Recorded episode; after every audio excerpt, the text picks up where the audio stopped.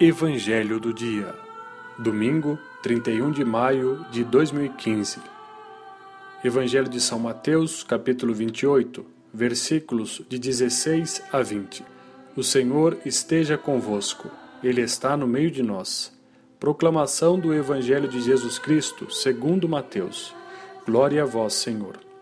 Naquele tempo, os onze discípulos foram para Galiléia, ao monte que Jesus lhes tinha indicado. Quando viram Jesus, prostraram-se diante dele. Ainda assim, alguns duvidaram. Então Jesus aproximou-se e falou: Toda autoridade me foi dada no céu e sobre a terra. Portanto, ide e fazei discípulos meus todos os povos, batizando-os em nome do Pai, e do Filho e do Espírito Santo, e ensinando-os a observar tudo o que vos ordenei. Eis que eu estarei convosco todos os dias, até o fim do mundo. Palavra da salvação. Glória a vós, Senhor.